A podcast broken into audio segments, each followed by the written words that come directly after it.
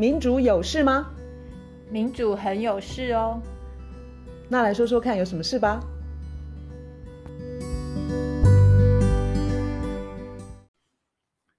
嗨，我是苑韶。嗨，我是倩怡。好，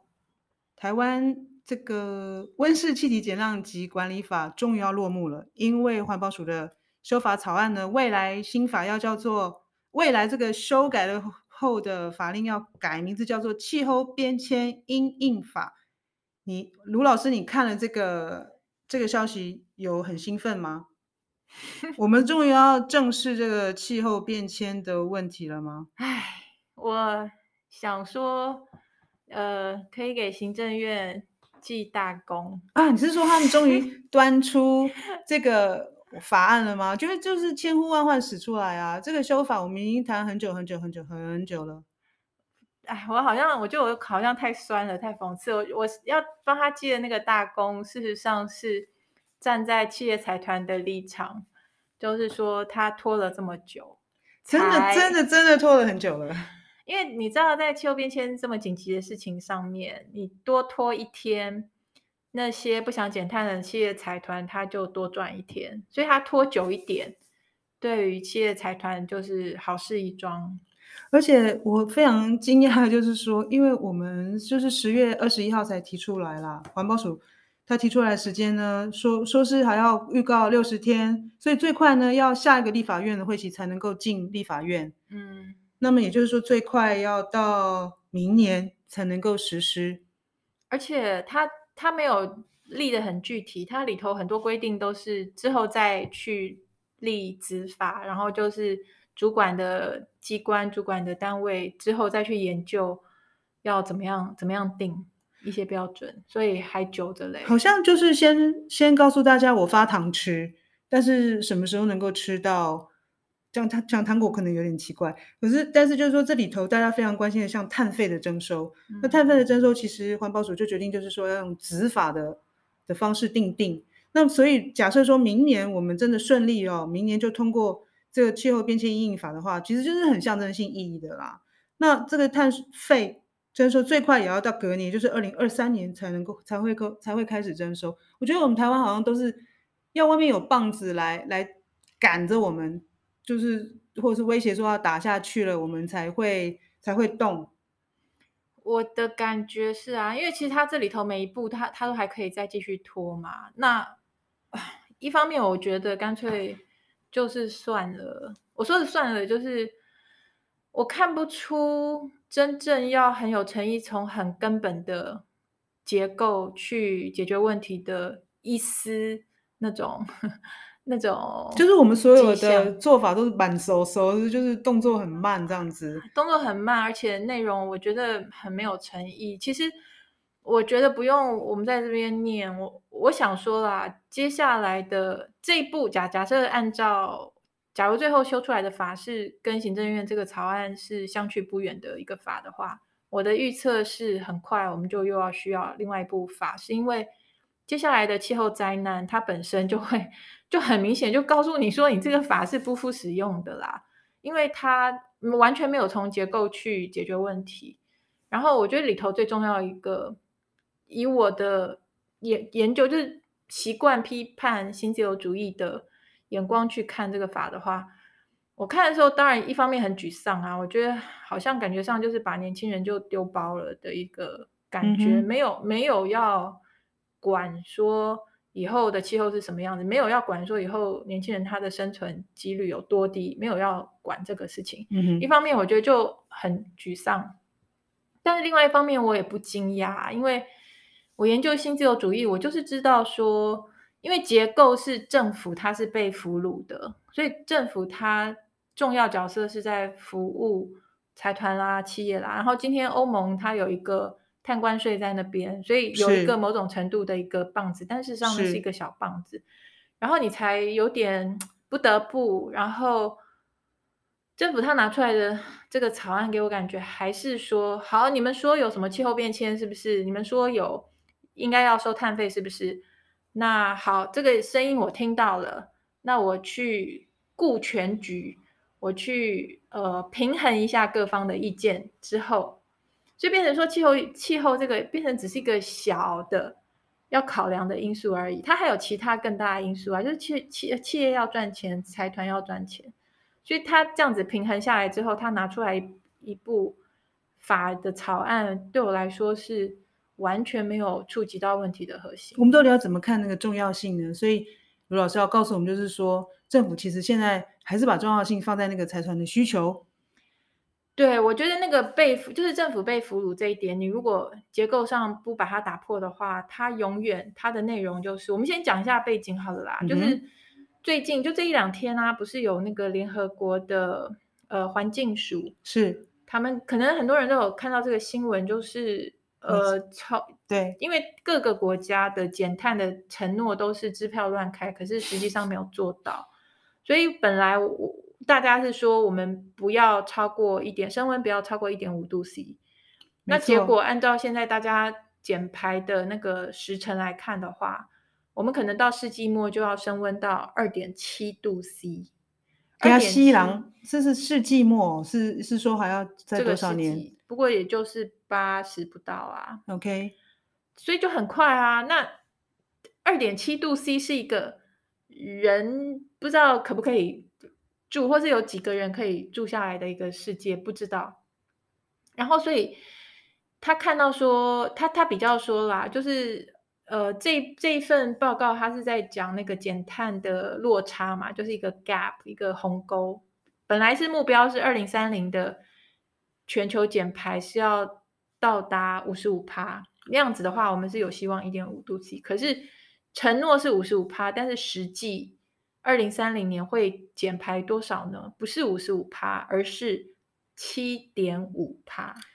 所以那个落差是非常非常大，蛮令人沮丧的。这告诉你说，非常的紧急，那个非常非常紧急，是不是开玩笑的紧急？但是看起来就是说，产业的发展还有各国的政府，没人当一回事，没人当一回事。所以那个背景之下，还有另外一个很重要的背景，在我们。进入到呃这次修法之前，还有另外一个很很重要的背景，我们也谈过几次，就是说不久前那个 IMF 它有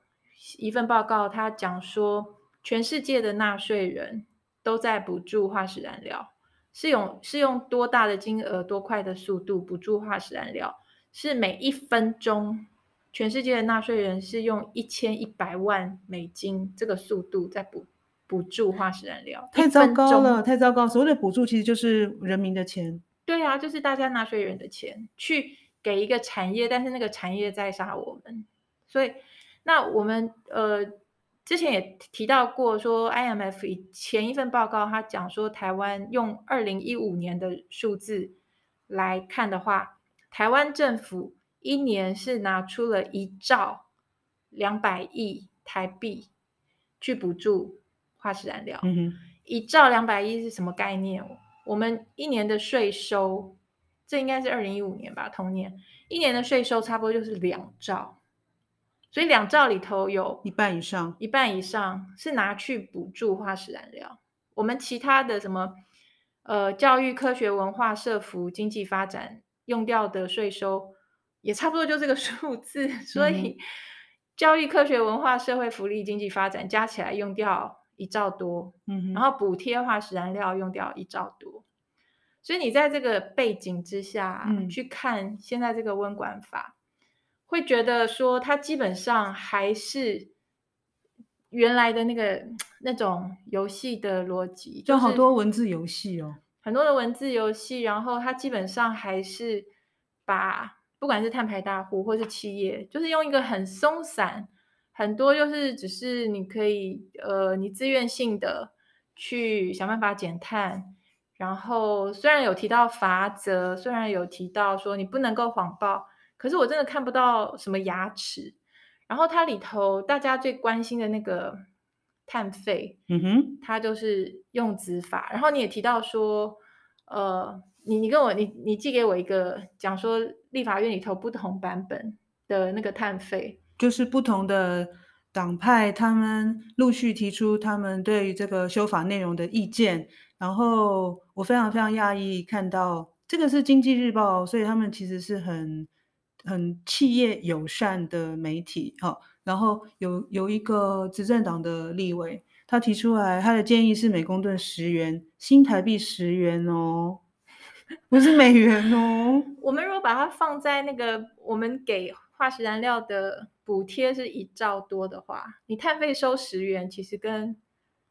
它不是一个真正的碳费，它只是降低一点点那个补助而已。所以这是一个非常，这整个现在的修法过程，我觉得感觉上不是那么的有诚意。然后行政院，我们今天讲行政院这个版本的话，里头有一些关键字啊，我觉得对于我这个比较对新自由主义习惯性很批判的是，他的他里头强第一个很很严重的一个问题是，他没有。忠诚进程的多作为或是路径，就是他虽然说把二零五零近零这件事情入法，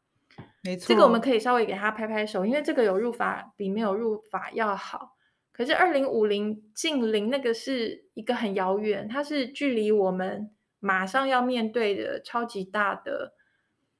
接下来都会继续。碰到的这些气候灾难，二零五零年非常的遥远。你二零五零年要真正能够净零，更不要说我们讲过净零是一个陷阱，我们根本就应该讲零。反正总的加起来，就是你应该要有更多的忠诚进程的一些目标跟做法，嗯、具体的拿出来。可是这份草案里头，他好像有提到说每五年检讨一次，五年，但是我们想他的。呃，行为就是我们现在还有很多的时间，可是我们现在就是没有很多的时间。说得好，那它里头会让一个嗯、呃，对新自由主义很敏感的一个人 看到了一些关键字，就是他说征收碳费要专款专用，然后他非常的强调公私协力，公家跟私人协力，然后他也强调国际合作。好，这些看起来都没有问题。可能大家都会觉得这个理所当然，都很好，很正确，这样子是不是？对。可是你如果习看了很多新自由主义它怎么个运作方式的话，你看到那个专款专用，还有公私协力，然后国际合作，还有就开始摇头。嗯、呃，就会会 心一笑吗？应该是会心一哭。就是以现在的世界。都是大企业、大财团，还有很多跨国的。所以，当我们是专款专用的时候，假如说我们一开始讲的政府是被财团俘虏了，所谓的俘虏是那个是一个 capture，capture 就是被抓住，就是被他控制住，或是被他呃有点吃的死死的。这是这是我们这部法拖了这么久的一部分原因，嗯、因为我想企业财团他们。非常有动机去拖。那假如说这个被俘虏的这个结构不改变的话，你征收碳费，然后专款专用，然后你去发展那些碳捕捉或者是所谓的负负碳排这些科技，嗯哼，在不同的情境会有不同的发展。可是我们现在的情境就是新自由主义的情境，就是大财团、大企业，你的专款专用，你的标案是给他。然后你的要发展新的科技是给他们，然后你那个所谓的公司的协公司公家跟私私私人的协力，这个 public private 呃 cooperation 这个在批判新自由主义的文献或是论述里头是经常拿出来批评，所以这些都是一些我看来看去，我觉得这个就是在原来的框框里头，嗯、所以我会说，我觉得算了，是不是说我们要减碳算了？我的意思是说，这种修法的方式，我觉得我个人不觉得是需要抱抱希望。我想要，如果我有选择的话，我想要选择的是比较根本的，嗯、就是从比较根本的，从体体体制上面去去改这个东西。这个修没有修在刀口上啊。嗯，刚刚卢老师的解释就让我们看到，就是说所谓的专款专用，其实可能都。最后还是会按照这些财团的意思去使用，对，然后这又是一种利益输送，而且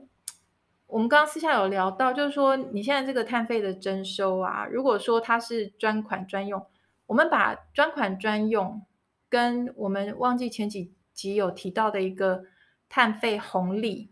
两个东西拿来比较的话，会有一个比较容易呃有一个清楚的图像，就是现在的碳费征收构想中的碳费征收，包括不同立委的版本版本的碳费征收。它大部分都是倾向说，这个碳费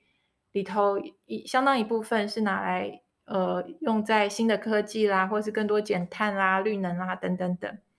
可是我们前面几集说过的那个碳费红利，是收了碳费之后要普发给全民，给每一个人。好，这两个最大的不同是，嗯、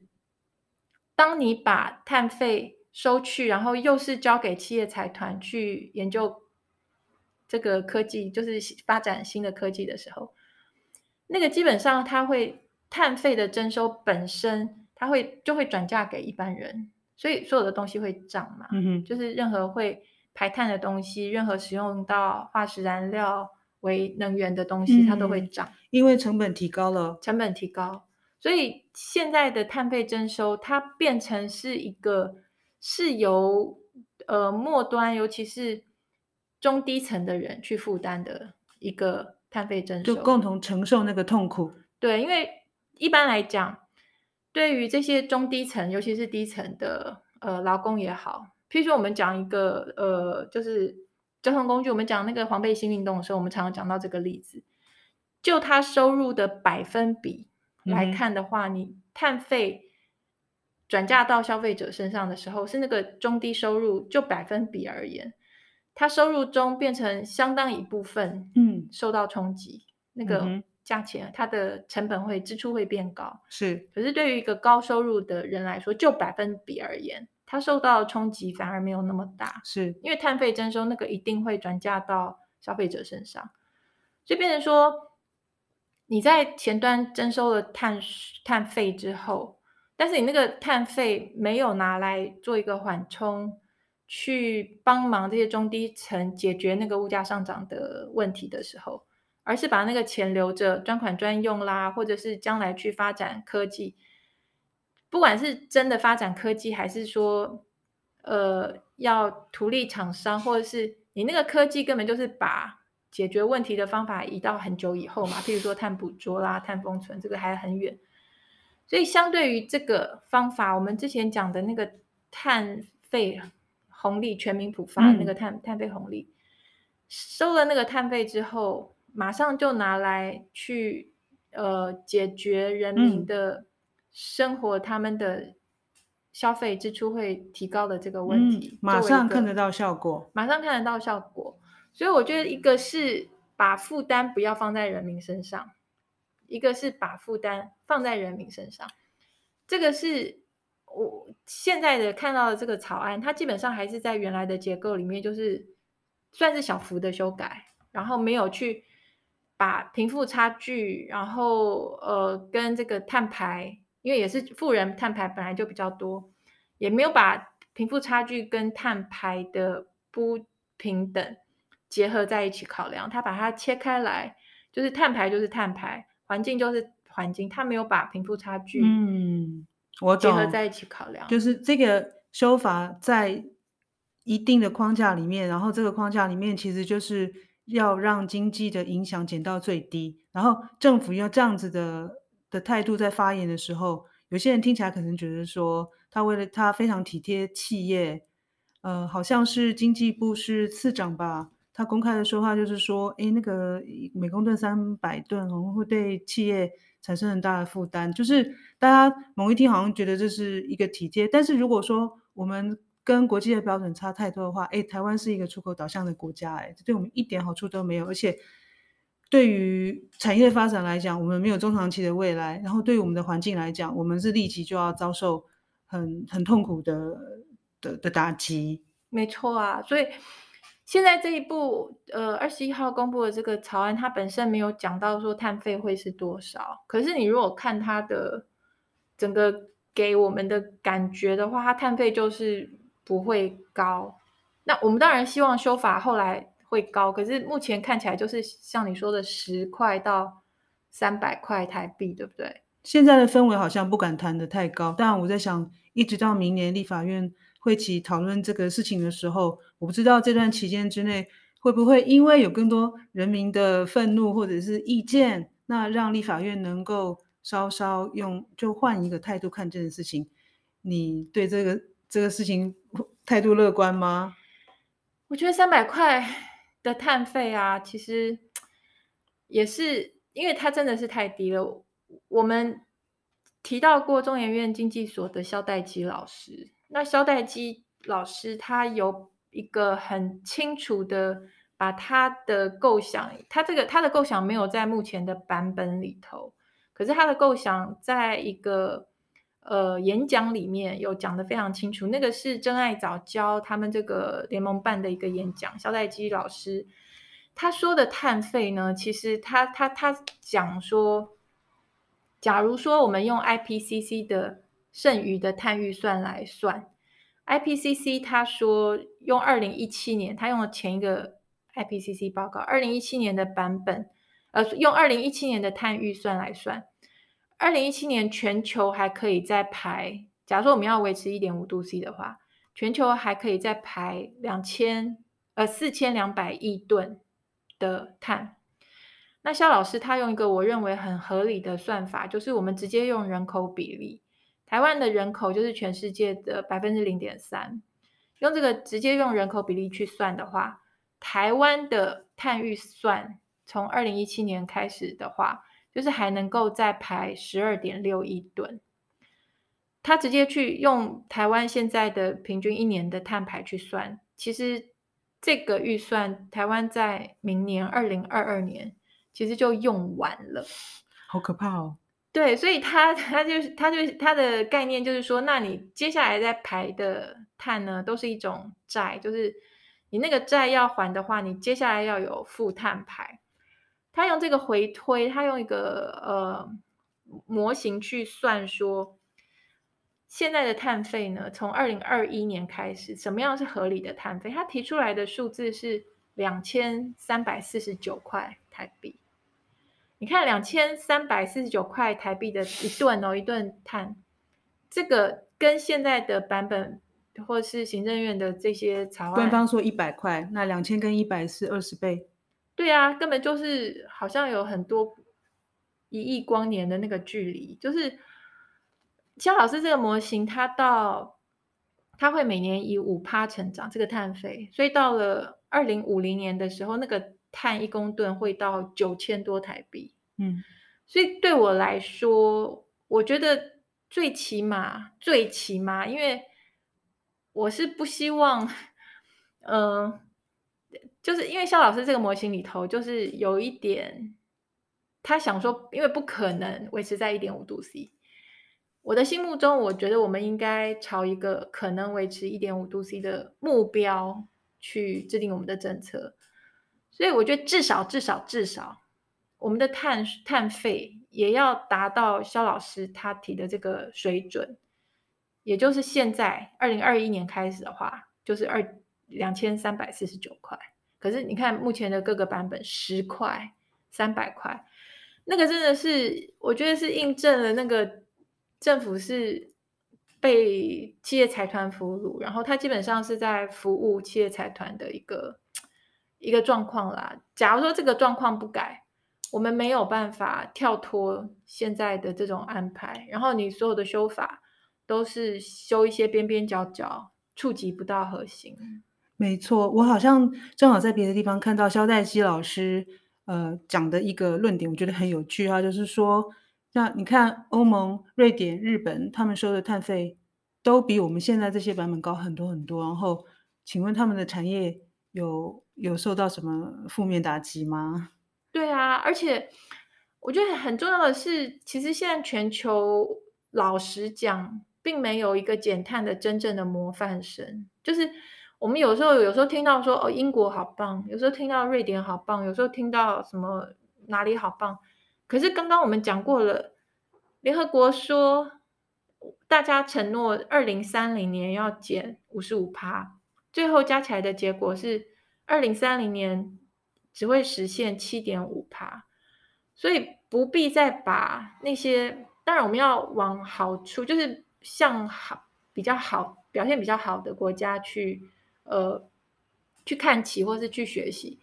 可是连他们减的碳都都远远不够我们真正需要减的碳。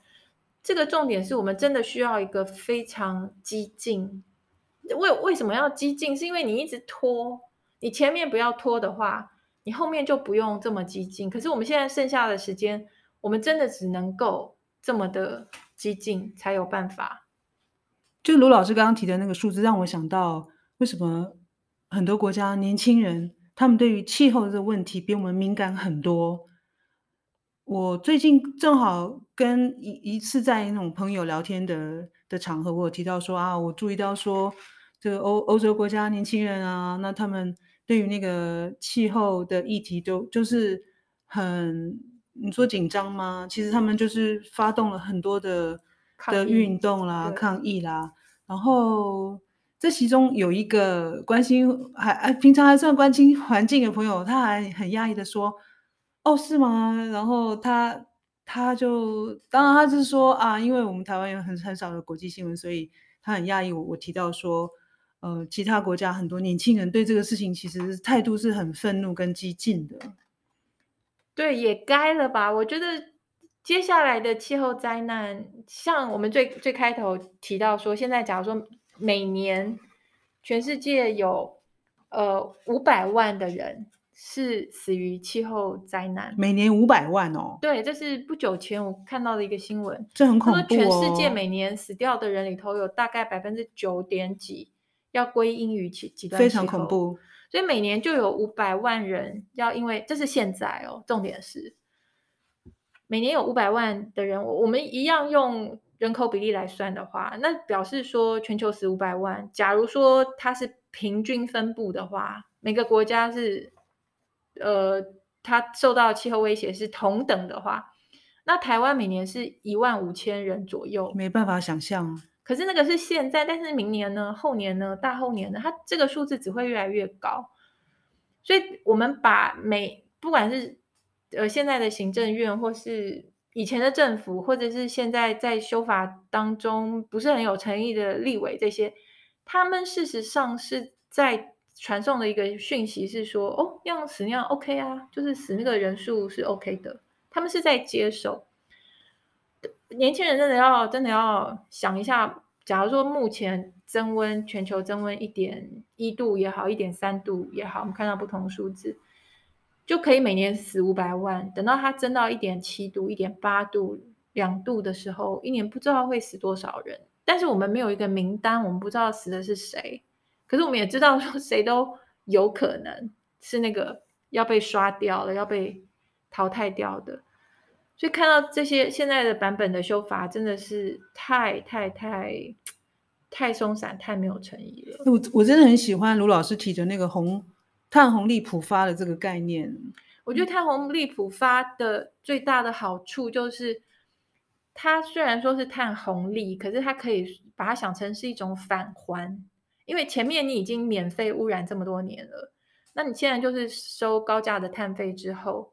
你还给每一个人，这个是理所当然的。它的最大的好处是，它可以作为一个在选举要来的时候，它可以作为一种政见的，算是一种盟约吧。它可以很快的把对的候选人，就是你，你到底支不支支持这个碳碳碳费红利？你如果支持的话，因为选民他会。知道说选对了人，很快可以每个月收到这个碳费红利的支票，每个月哦都会有一笔钱进账，而且事实上大家过日子过得都不好，大家很多人都会很需要这笔钱，所以这个是很很快可以把对的人放进政府、放进国会的一个方法，所以我觉得这个我们的结构要改，那些在守门把关的那些门神要先清掉。这个结构不改的话，我们永远修不出对的法。所以碳红碳红利普发有这个好处，它可以把对的人放到政府里头、国会里头作为民意代表。然后就是要那些那个呃化石燃料的业者付钱，那政府把这些钱普发给每一个人，是这样子。对，哦，所以这样听下来，这个修法其实还是给财团一个地位，那未来气候政策的走向还是由他们来引导。哎，对啊，我觉得看看起来的感觉就是以他们的意见为意见，然后呃，最近当然也是因为欧盟的这个碳关税，所以感觉上就是打一下，然后走一步，但是真的不是很有诚意的在修，然后。故意弄一个很长程的目标，可是进程的都不看。嗯哼，而且我也想要提醒大家去想说，这部法里头，它基本上还是给现在的污染者一个污染的权利的感觉，就是他会讲说你，你你的这个排放源就是排放者啦，你有你的排放额度，嗯哼，然后你这个额度可能是免费的被核配，然后你可以拿去拍卖，然后配售等等。这里头有一个很重要，可是大家会忽略的东西，就是其实这些企业财团，他们等于是有污染权，就是他们有这个权利，只是这个法只不过是叫他们少污染一点，就是减量哦。我要给你动机，你减量。可是我们如果整个从最根本、从最原初的点去想的话，凭什么有任何人有污染的权利？没有任何人有。这个就是任何人要有污染的权利的话，应该是所有的人平等，你跟我都平等，我们没有被分到什么污染的配额，可是这些企业、这些财团都都有分配到，而且一旦他们要被征收的时候，他就转嫁给我们，所以玩了半天，搞了半天，他们还是赢家，他们还是不会输。那我如果用一个比喻，你听听看合不合适？就好像。他就是碳排就污染者，然后他他他打了人了，因为他污染嘛，嗯、他打了人，然后他付钱，就说就就是哎补偿你吧。但实际上他是应该是连打人的权利都没有，这样子比喻合适吗？没错，没错。我们刚刚讲说一年死五百万人，现在天哪！所以我们不是被打而已，还是被打死哎，是打死。这不是一件小事，这是一个很严重的事情。但是我们修法的那个那个律动那个。整个感觉是很悠闲的、很自在的、很随性的，